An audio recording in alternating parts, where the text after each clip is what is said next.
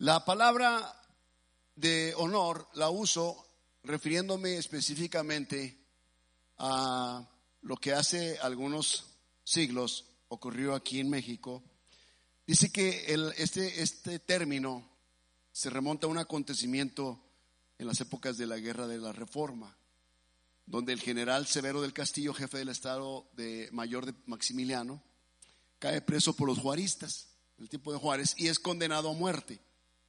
Y encargan a don Carlos Fuero como el coronel eh, que hará la ejecución.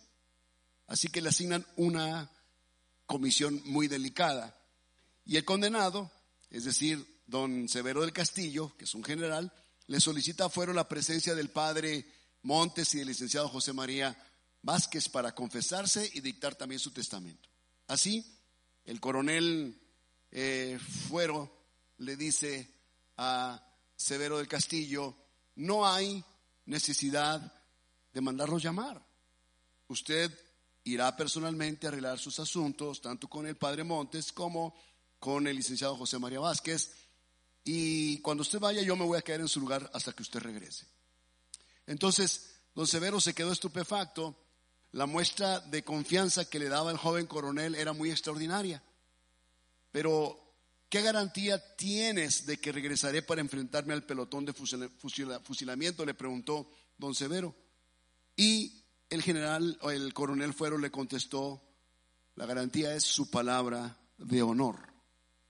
Y entonces eh, del Castillo le responde, ya la tienes. Y así, esta historia eh, denota el por qué muchas veces en la política y en los gobiernos se les da fuero a algunas personas. Esto es, que tiene que ver con una palabra de honor, de aquel que electo democráticamente ocupa un lugar de posición en el gobierno de México y se le da esa libertad de usar su poder para hacer las cosas correctas en nuestra república. Y se le da ese fuero. Es una autoridad que se le delega basada en la palabra de honor. Y muchas veces nosotros hemos perdido ese honor cuando nosotros hemos devaluado la palabra honor y fácilmente nos retractamos de cosas que prometimos o prometemos o prometeríamos en el futuro y rápidamente los echamos por el piso. Y yo creo que en esta temporada que estamos viviendo, ya año 2021, en un tiempo de pandemia casi saliente, bueno, no digo si saliente del todo, quizá parcialmente, pero como que se perdió algo de honor en algunos caballeros. La caballerosidad quedó en el pasado, como que el tornado vino y arrasó no solamente arrasó con tu trabajo, arrasó con tus finanzas, con tu empresa, se llevó algunos seres queridos, pero con los que aún permanecemos acá, en algunos, inclusive con su honor. Y para mí es muy importante que nosotros como creyentes en Jesucristo, los que nos los que amamos a Dios, mantengamos esa honorabilidad en todos los sentidos dice su palabra, todos los caminos, eso está en Proverbios 16.2, todos los caminos del hombre son limpios en su propia opinión, pero Jehová pesa los espíritus. Y el honor es un espíritu en el hombre, es tener la palabra y mantenerse en esa palabra. Yo creo que lo que Dios nos está mostrando es que hay como etapas o momentos o situaciones donde se requiere que nosotros seamos honestos y honorables. Por ejemplo, en un pasaje que yo estaba leyendo en la escritura, en Lucas capítulo 16, 1 al 8, sé que la pantalla está en aquel extremo, no tienes que voltear allá ni nada, pero escucha la palabra. La fe viene por el oír el oír de la palabra. Escucha esta historia que Jesús está contando acá, para que veas tú qué importante es la honorabilidad de nosotros dijo también a sus discípulos, había un hombre rico que tenía un mayordomo y este fue acusado ante él como disipador de sus bienes. Entonces le llamó y le dijo, ¿qué es esto que oigo acerca de ti? Da cuenta de tu mayordomía, porque ya no podrás más ser mayordomo. Entonces el mayordomo dijo para sí, ¿qué haré? Porque mi amo me quita la mayordomía. Cavar, hacer pozos en la granja, pues la verdad no me gusta, no puedo. Mendigar, pues me daría vergüenza que después de ser mayordomo ahora esté pidiendo el limón en la calle. Ya sé lo que haré. Para que cuando se me quite de la mayordomía, me reciban en sus casas. Entonces dice, llamando a cada uno de los deudores de su amo, no los deudores de él, sino del amo, le dice al primero, ¿cuánto debes a mi amo? Él dijo, 100 barriles de aceite. Y le dijo, ¿sabes qué? Anótale ahí, borra lo que tiene ahí y tómale y ponle esto, por favor. Ponle que le debes 50 barriles. Después dijo a otro, ¿y tú cuánto debes? Y él dijo, 100 medidas de trigo. Él le dijo, toma tu cuenta y escribe 80 solamente. Cuando ya él había hecho este tipo de negocios con los siervos del amo, de los cuales él era mayordomo hasta dentro de unos cuantos minutos más, dice que el amo se enteró de lo que hizo y el amo alabó al mayordomo malo. Escucha, alabó al mayordomo malo. No alabó lo que malamente hizo sino alabó al mayordomo malo por haber hecho sagazmente. Es decir, alabó la astucia de él, como diciendo, mira qué trucha este. Sabiendo que yo le iba a despedir, él rápidamente se conectó con todos mis siervos que me deben y les borró la cuenta ahí, les puso menos y a final de cuentas, pues quien va a salir amolado aquí soy yo, me van a pagar menos de lo que me deben. Y él cuando salga de aquí pues va a tener donde llegar y lo van a recibir en sus casas porque quedó bien con ellos. Bueno, lo que Jesús trata de enseñar aquí es que muchas veces los hijos de este siglo son más astutos, más sagaces en el trato con sus semejantes que los mismos hijos de luz. En otras palabras, como no está alabando lo malo que hizo, Está alabando cómo astutamente él se preparó utilizando su posición para poder tener donde cuando fuese despedido llegar, donde quedarse. Muchas veces vas a encontrarte con personas allá afuera y tú lo vas a experimentar seguidamente que obviamente no son conocedores de Dios, no tienen interés en las cosas espirituales, pero muchas veces la palabra de esa gente es ley. No sé de dónde lo tomaron, no sé de dónde ellos eh, eh, entendieron que deberían decir algo y mantenerse en eso, como dice la Biblia en Job. Ah, vas, a, vas a disponer una sola cosa, vas a ser firme en eso, te será firme en tus decisiones. Y muchas veces esa gente es muy firme en sus decisiones y mantienen su palabra. El hombre no mantuvo su palabra con el amo porque le traicionó al amo pero él mantuvo su palabra con los siervos del amo y se comprometió a que el amo sabría que ellos debían 50 en vez de 100. Y el amo lo alabó por eso, por esa astucia. Y a veces nosotros que entendemos cosas espirituales, no consideramos la palabra como algo muy importante.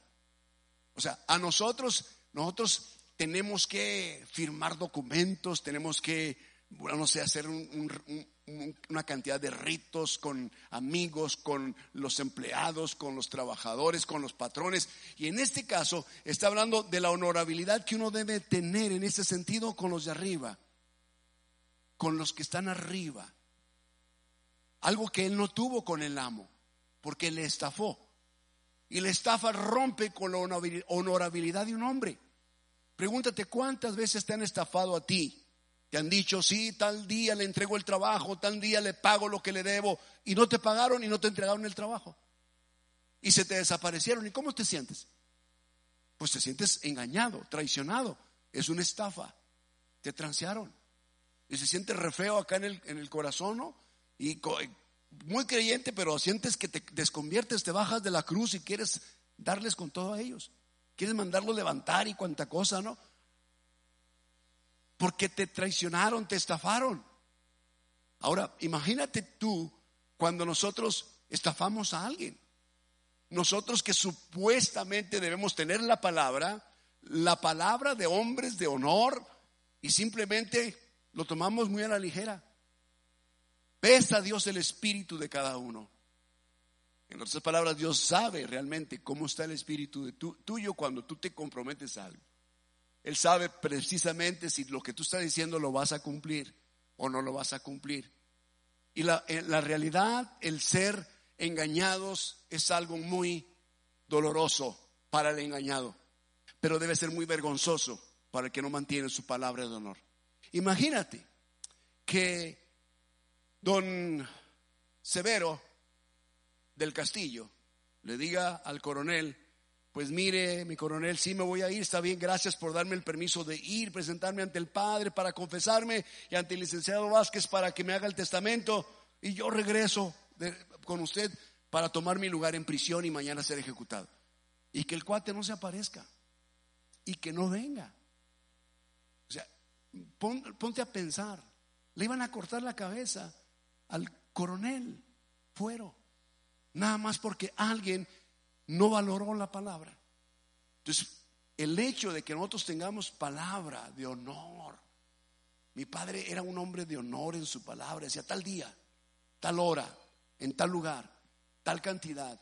Y eso se me quedó muy claro en mi mente y mi corazón de cómo uno debe actuar. Y a veces uno no actúa honorablemente con los de arriba con tu autoridad, tu patrón, tu jefe, tu padre, tu madre. A veces no somos muy honorables con ellos. Pero no solamente en ese sentido debemos ser honorables y honestos, también se requiere que seamos honestos con los de adentro, con los que están dentro de tu círculo.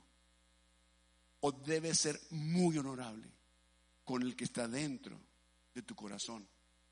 Y muchas veces uno toma la honorabilidad como que a Dios eso no le importa, no le interesa. Como que Dios es tan bueno Dios que te perdona cualquier engaño que quieras hacerlo, como que le quieres jugar el dedo en la boca y no te das cuenta que es Dios, que Él sabe perfectamente lo que tú estás diciendo, que lo que tú estás hablando, de hecho Dios sabe si lo vas a cumplir.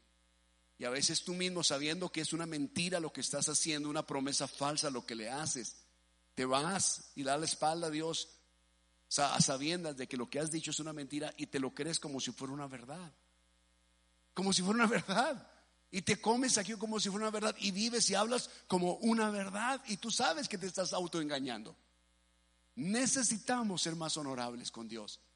Recuerdo mucho en el libro de los Hechos, la primer desgracia que sucede en el libro de los Hechos tiene que ver con dinero. Hay dos desgracias muy notorias en el libro de los Hechos. La primera tiene que ver con comida y tiene que ver con dinero. Entonces, por ahí va el tema, ¿no? Por ahí va. Comida y dinero.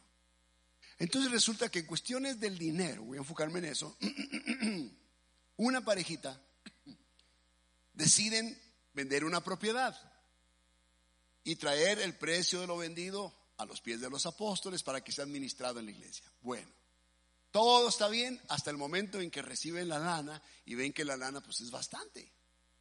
Entonces, no sé si el hombre le insinuó a la mujer o la mujer le insinuó, insinuó al hombre sobre qué pasaría si apartaban algo de dinero para ellos y en vez de entregar el total de lo que habían dicho de palabra, escucha, de palabra, comprometidos con Dios. ¿Y qué pasaría si en vez de entregarlo todo, dan una parte nada más. Pero mantienen la palabra que es un engaño y una mentira, diciendo que ese es el precio de todo lo que recibieron de la propiedad. Y la historia de las aves. Llegan delante de Pedro y el apóstol Pedro le dice, bendicen tanto la propiedad y él dice, en tanto. Dice, ¿sabes qué? Porque has mentido al Espíritu. No has mentido a los hombres, has mentido a Dios. Y aquí los hombres vienen y te sacan muerto. El hombre cayó inmediatamente fulminado. ¿Ves lo importante que es cuando le das una palabra a Dios, mantener tu palabra? Luego, después de eso, entra la esposa como diciendo, no sé nada, no sé qué pasó, viene también contenta, y le dice, dime mujer, ¿vendieron en tanto la propiedad? Y la mujer dice, en tanto. Y dice, has mentido al Espíritu. Y aquí los hombres que acaban de sacar a tu, a tu esposo, eh, vienen y te sacan a ti también. Y la mujer cayó muerta en el instante. Y la sacaron muerta. Es la primera desgracia que ocurre en la iglesia. Es la muerte por haber engañado o por haber mentido. Uno no puede engañar a Dios.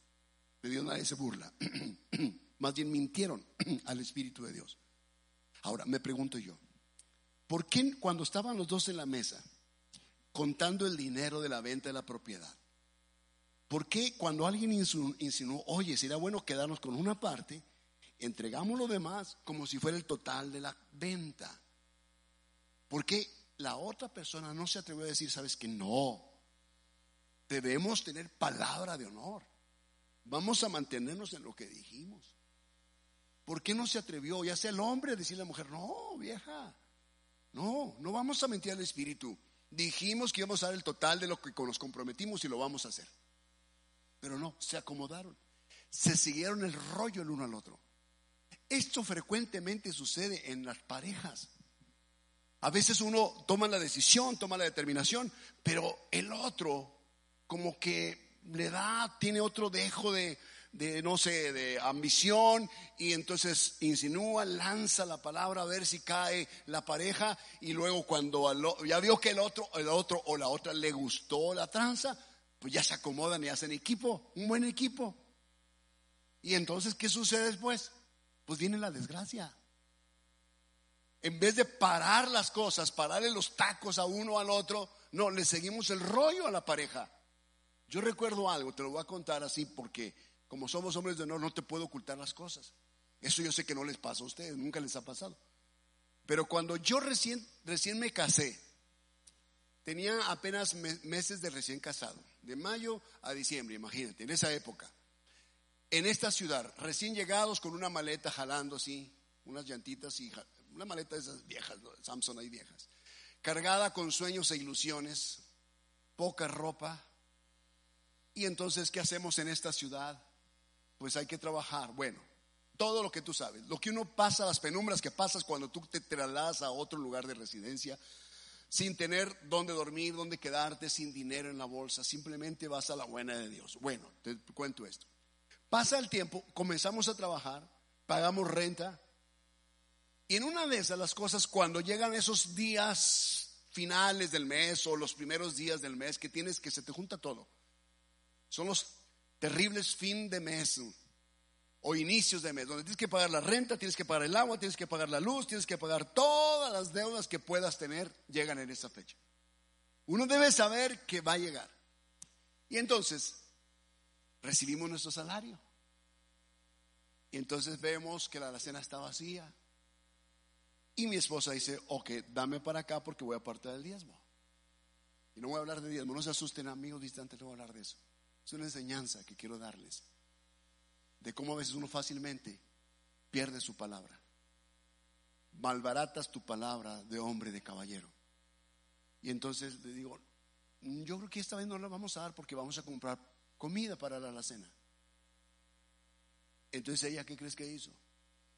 Dijo, no, Señor. Esto es para la obra de Dios porque se fue la promesa que hicimos. De todo lo que Dios nos dé, el diezmo apartaremos para él. Y no importa si la alacena está vacía o como usted, si no tenemos para comer, vamos a cumplir nuestra promesa y vamos a confiar que Dios va a proveer. Entonces ella se aferró a semejante afirmación y entonces yo me tuve que callar. Ella cumplió la parte de su palabra de honor y yo la cumplí forzado porque había una mujer determinada en la palabra que habíamos dado delante del Señor. A lo mejor nadie nos escuchó, pero hicimos una promesa delante de Dios. De todo lo que nos des, el diezmo apartaríamos para ti.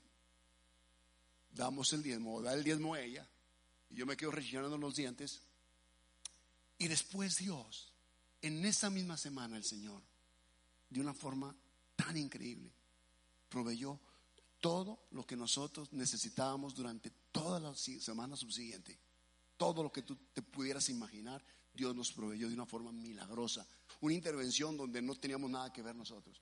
Era Dios diciéndonos, yo voy a cumplir mi parte con ustedes. Y si son, son fieles y cumplen su promesa, su palabra, yo voy a hacer lo mío, no deben de tener temor, yo soy fiel. Aunque ustedes lleguen a ser fiel, yo voy a cumplir mi palabra. ¿Sabes que Dios es un Dios de honor?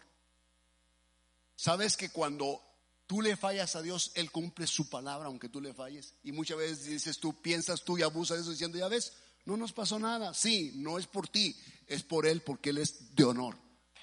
Su palabra es una palabra de honor. Dios es fiel aunque tú seas infiel. Entonces aprendí que debo ser de palabra y que no necesito firmar algo para que, oye, imagínate que firme algo frente a mi esposa, vamos, tú y yo vamos a firmar esto porque no estoy seguro, a lo mejor me ganas con la casa o te gano con la casa, ¿no? O sea, ¿y la palabra? ¿Y el honor? ¿Dónde queda? Mira, no confundamos, aunque se parecen, honor, honestidad e integridad. Son cosas muy diferentes. Pero la integridad y el honor van muy tomados de la mano porque tienen que ver con una palabra anticipada, es decir, una promesa que hemos hecho. Así que integridad y honor van muy, muy, muy unidos. Imagínate un hombre que de pronto se va con la mujer a un buen hotel y allí en el hotel pasan una noche maravillosa. Pues resulta que por la noche, ya después de haber hecho sus cosas de hombres, de hombre y mujer, pues da apetito. ¿Sí sabe que da apetito después de todo eso? Sí. ¿Sí? Sí, dicen los solteros, sí, pastor, sí. y da apetito. Y entonces el hombre dice a la mujer, ah, es que voy a ir a comprar algo de comer. Y encuentra solamente la pizzería abierta. Entonces va y compra una pizza y resulta que mientras el bullicio, la gente y los trabajadores de la pizzería, para que allá, a un trabajador se le ocurre guardar casi, como ya muy de noche, casi la venta total de todo el día y ponerlo de pronto en una caja de las pizzas. Y la cierra y en el trajín de los trabajadores con tal de ya vender todo y salir y cerrar la pizzería, al que pidió la pizza del tamaño semejante, le dan la caja esta y él se va con su pizza supuestamente a su hotel. Entonces en el hotel, cuando abre aquello, se da cuenta que son miles de dólares los que está dentro de la caja de pizza. Entonces el hombre está sorprendido y dice, ¿qué hacemos? Le dice la, a la mujer. La mujer dice, pues no sé, haz lo que tú quieras. El hombre dice, ¿sabes qué? Lo voy a regresar. Rápidamente, rápidamente, al siguiente día, en cuanto amanece y abre la pizzería, él regresa a la pizzería al siguiente día. Pero esa noche los trabajadores se habían dado cuenta que el dinero había desaparecido y no sabían dónde estaba. Y ya habían hablado al gerente, a los dueños. Bueno, se había hecho un escándalo. Y en la mañana que llega con la caja de pizza, llega para decir, señores, se equivocaron, me dejaron sin cenar anoche, no me dieron mi pizza, me entregaron esta caja llena de dinero. Y dijeron, wow, Señor, gracias por regresar. Estábamos muy preocupados, no sabíamos a qué cliente se lo habíamos entregado. Pero sabe que esto amerita tomarnos una foto y amerita que le hablemos a la prensa y le hablemos a la, a la radio, la televisión y las redes sociales y rápidamente es una revolución. Se acerca rápidamente la prensa, viene la radio en ese inter, en cuestión de media hora, ya tenían la prensa ahí. Y él no quiere salir en las cámaras y no quiere salir en las fotos. Pero ¿por qué no quiere salir? Le dicen los trabajadores, no quiero ser, por favor, no hagan esto conmigo. Yo solamente quise entregar esto y él dice, no puedo salir, porque en realidad la mujer con la que estoy en el hotel no es mi esposa.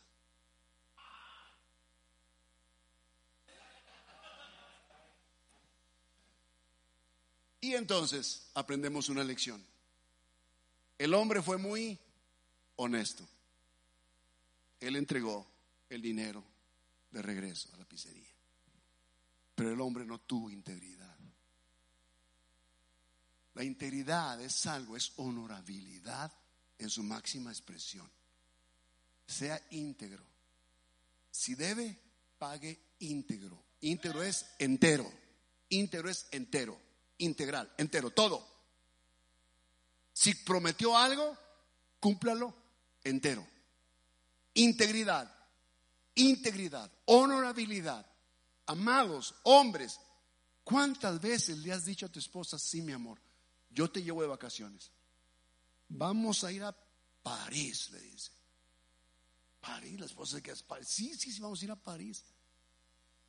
¿Cuál París no llega ni ahí, Muris, amado? O sea, la quieres conformar con unas vacaciones balazo y te comprometiste a llevarla a la playa, llevarla a tal lugar que ella sueña, toda su vida ha soñado. Ella pensó que casándose contigo podría ver ese lugar que tanto ella ha soñado. Y no has cumplido tu promesa con ella. Entonces, ¿cómo, crees que está tu esposa a ese punto? ¿Tú crees que está feliz con un caballero que ha perdido su palabra de honor? Las promesas que le hiciste en el altar. Es una palabra de honor la que damos en el altar. Entonces, se trata de ser íntegros. No solamente ser honestos en ciertos aspectos, sino íntegros. Lo que decimos lo vamos a cumplir. Ananías y Zafira se aliaron para incumplir una palabra que habían dado. Y la desgracia vino a sus vidas de esa manera. Tú y yo tenemos que ser muy cuidadosos cuando le decimos al jefe, sí, yo le prometo que el trabajo lo vamos a sacar a tal hora, a tal día, el embarque va a salir, va a salir eso. Usted debe ser muy cuidadoso en cumplir lo que usted promete. Si hemos de ser los hombres de honor, porque mira, ahorita yo podría darte una medalla de hombres de honor, ¿verdad? Y ponerte las insignias aquí en el, en, el pecho, aquí tú sabes las estrellitas y las medallas y todas esas cosas, los dijes de... Pero realmente, si no tienes o no cumples tu palabra, somos una sarta de mentirosos. Así sea. No, no podemos mentir. No podemos nosotros faltar a nuestra palabra de honor. David cometió un error. Escucha, David, el rey David, el rey, el hombre conforme al corazón de Dios, comete un error. El hombre viene para comprar una propiedad porque le prometió a Dios ofrecer un sacrificio en esa propiedad. Pero el dueño de la propiedad, al saber que es David quien lo solicita, le dice, no, mi rey, no tiene que pagarme nada a mí. Yo se la doy para que usted ofrezca su sacrificio a Jehová. ¿Y qué dice David? Ah, ah. Si fuese él deshonesto y falto de integridad y falto de honor, él le dice, pues ya, ya me ahorré esta lana. O sea, no tengo que poner nada de mí. Porque este cuate, como soy el rey, sabe quién soy, me está dando la propiedad. Entonces se la tomo, ofrezco el sacrificio y ya me libro de la promesa que le hice a Dios. Sin embargo, David le dijo, no, véndemela en el precio que tú tienes determinado. Porque yo no le voy a ofrecer a Dios algo que no me cueste nada. Y la palabra de honor es algo que nos cuesta. Cuesta cumplir nuestras promesas. Cuesta cumplir la promesa al niño de llevarlo a pasear, de estar con él a tal hora, de recogerlo en la escuela a tal momento. Cuesta cumplir esa palabra. Entonces cuando el niño va creciendo, llega adolescente, llega joven, él se acuerda de las veces que le prometiste que ibas a pasar por él a la escuela y lo dejaste ahí una hora afuera, solo, con el guardia o una maestra, esperando que tú llegaras por él. Eso nunca se le olvida a un niño. Pero cuando tú le prometes algo a tu hijo y tú se lo cumples cabalmente, también eso nunca se le olvida. Mis queridos, no solamente debemos ser honorables hacia los de arriba y hacia los de adentro, sino también hacia los de los lados. La gente afina a nosotros, a todos aquellos que están alrededor de nosotros. No podemos nosotros perder nuestra palabra por comodidad o porque requiere esfuerzo. No podemos perderla. Lo que digamos, lo que eh, nos comprometamos a hacer, eso lo vamos a hacer. cueste lo que cueste. Le dijo, lo que cueste, te lo voy a pagar. Yo no voy a darle a Dios algo que no implique un sacrificio de mi parte. Ser hombres de honor implica sacrificio. Me acuerdo mucho de este relato de 1800. Recuerdo mucho, digo, este hombre salió, tuvo la oportunidad de liberarse de la muerte, de la condena. Sin embargo, cuando él regresó, ¿sabes qué hizo el presidente? Juárez, ¿sabes qué hizo? Al saber de la honorabilidad de Castillo y del coronel Fuero, de que uno por un lado vio por el bien del otro y le dio la libertad de ir, y el otro cumplió su palabra y regresó a costa de su propia vida. ¿Y sabes qué sucedió? Le dio el indulto a Del Castillo y a Fuero le dio un nombramiento especial, porque eran hombres de honor. Y hasta el día la palabra se utiliza para aquellos que cumplen lo que han prometido. Mis queridos, yo oro a Dios que mi vida, que la vida de mis hijos, mi familia, mis descendientes, puedan ser personas de honor. Tú puedes heredarle a tus hijos. Cuando tú dejas una herencia, tú heredas o tú le dejas algo a alguien. Pero cuando tú dejas un legado, tú dejas algo en alguien. No es lo mismo heredar que legar. Y lo que estamos tratando es con nuestra conducta, nuestra vida, caballeros, hombres, en el trabajo, en la familia, donde quiera que estemos, en la iglesia, es dejar legados, legado en alguien, en la familia, en los hijos, en los nietos. O sea, que se quede algo en su corazón. Es algo espiritual. Necesitamos legar la palabra de honor. Hombres de palabra en todo el sentido uno de los hombres que yo encuentro que fueron de honor, honor, honor, es el pequeño saqueo. ¿Recuerdas saqueo? Mira, Jesús llega, hace cuenta que Jesús llega a esta ciudad. Y entre el tumulto de las personas señala a uno que está ahí, que es odiado por todos. Sí, trabaja en el SAT, es un cobrador de impuestos, ha abusado y ha estafado a toda la comunidad. Le dice a él, a él se dice, ¿sabes qué? Hey, tú, tú, tú, ven, ven, ven, por su nombre.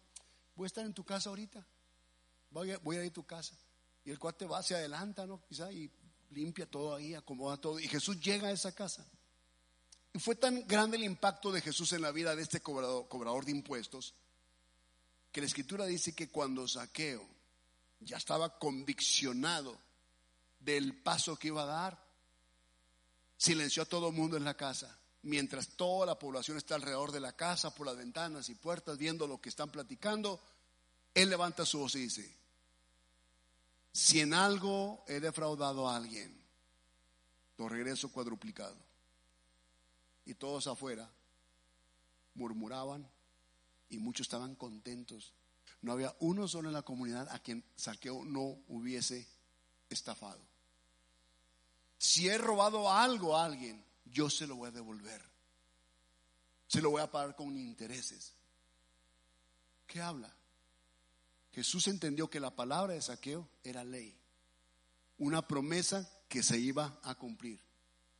Y Jesús se atrevió a decir, hoy ha llegado la salvación a esta casa, porque el Hijo del Hombre vino a buscar y salvar lo que se había perdido, porque este también es hijo de Abraham.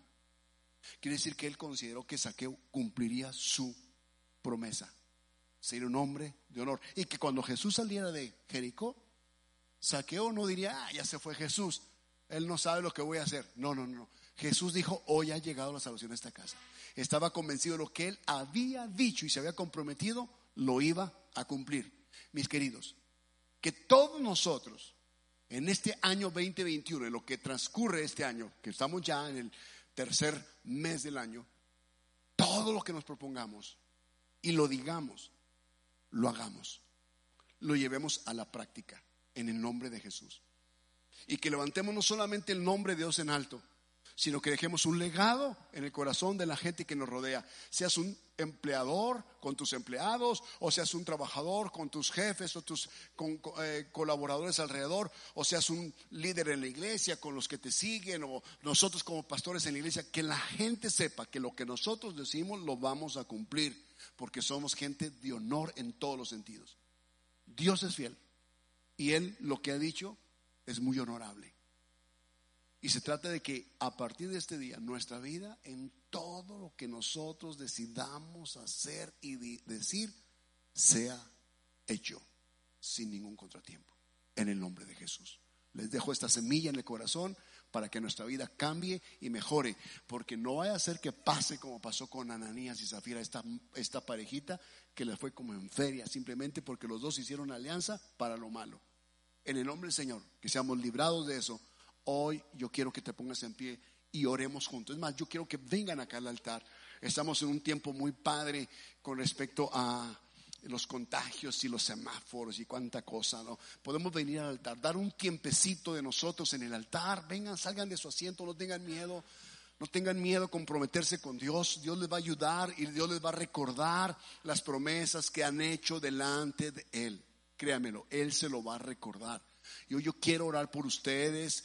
Quiero que en este altar hagamos una promesa delante de Dios. Lo que digamos. Ok, lo que digamos. Las promesas que hagamos. Que las cumplamos. En el nombre del Señor. Y claro está que estas promesas tienen que ver en un sentido, una dirección positiva. ¿Me explico? No, no, yo, yo, yo dije que llegando le iba a dar tres guajoloteras a la mujer tres cachetados. Yo soy hombre de honor y lo voy a cumplir. No en ese sentido, amados. No en ese sentido, por favor. No estoy hablando de comprometerse para lo malo, sino para lo que es correcto, lo que es justo, lo que es bueno, lo que es agradable delante de Dios. Miren, ustedes pueden decidir vivir su vida como ustedes quieran. Las consecuencias de sus decisiones nadie se las va a quitar. Nadie se va a poner en su lugar. O usted puede ahora decidir correctamente, hacer las cosas correctas delante de Dios. Y las consecuencias también nadie se las va a quitar. Cierre sus ojos. Padre, yo te quiero pedir por estos hombres. Te quiero pedir especialmente por ellos. Mira, Señor, yo sé que solo tu palabra tiene el poder de cambiar los corazones. Yo no tengo ese poder, ninguna persona aquí tiene poder sobre nadie. Tú eres el único que a través de tu palabra puedes cambiar corazones. Puedes hacer reflexionar y meditar sobre los pasos que estamos dando. Y todo puede cambiar en un instante si decidimos escuchar tu voz. Y como dice tu palabra, del hombre son las disposiciones del corazón, mas de Dios es la respuesta de la lengua. Y aunque todos los caminos del hombre son limpios en su propia opinión, Dios pesa los espíritus. Así que caballeros, encomienden a Jehová sus pensamientos y sus obras. Encomiéndenlo a Él. Dios es fiel y Dios es bueno con nosotros. Yo oro en esta hora para que cada hombre que está aquí parado en este altar adquiera un compromiso de tal magnitud, de un estándar tan elevado en sus palabras, que no soltemos palabras a la ligera a nuestra familia o en nuestras empresas o trabajos, aún en la iglesia, que no hablemos a la ligera, que no nos comprometamos a la ligera sabiendo que estamos mintiendo porque al final de cuentas Dios pesa tu espíritu, pesa tu corazón. Él sabe si lo estás haciendo con un corazón serio, con un corazón honorable. Él lo sabe. No podemos engañarlo. El Espíritu le reveló a Pedro lo que Ananías y Zafira habían hecho. O sea, no podemos engañar a Dios. De Dios nadie se burla, dice su palabra. Levante su mano al cielo y hagan una promesa delante del Señor. Señor, hablaré palabra de verdad y no de mentira. Seré un hombre de honor en todos los sentidos. en todas las direcciones, hacia arriba, hacia abajo, hacia adentro y hacia los lados, en todos los sentidos. Esto es la cruz de Cristo, Señor. Jesús siendo el más honorable de todos. En la cruz, una relación, una relación correcta en todos los sentidos. En el nombre de Cristo Jesús, yo oro y bendigo cada hombre en este lugar. Hombres que durante etapas en su vida han caído en la mentira, en el engaño, se han ellos mismos comido las mentiras como si fueran verdades. Mi Señor, yo te oro en esta hora y te pido que hables al corazón y muestres las áreas faltas, las áreas donde ellos necesitan cambiar. Muéstrales a través de esta palabra, Señor. Muéstrales. Muéstranos a todos en este lugar que necesitamos hacer cambios radicales en nuestra forma de vivir. En el nombre de Jesucristo yo te lo pido, yo te lo ruego, Señor. Yo te lo suplico, Señor, porque al final de cuentas, ¿a quién queremos impresionar, Señor? Si tú sabes todo de nosotros y no podemos ocultar las cosas. Yo te lo pido, yo te lo ruego, Señor. Haremos alianza para lo correcto. En el hogar, Señor. Seremos una familia de honor en el trabajo, hombres trabajadores o empresarios de honor, en la iglesia, creyentes de honor, en todos los sentidos, Señor, tendremos honor en todo lo que digamos. En el nombre de Jesucristo, yo te lo pido, yo te lo ruego, Señor, en esta noche. Gracias Dios, gracias Señor, gracias. Bendice.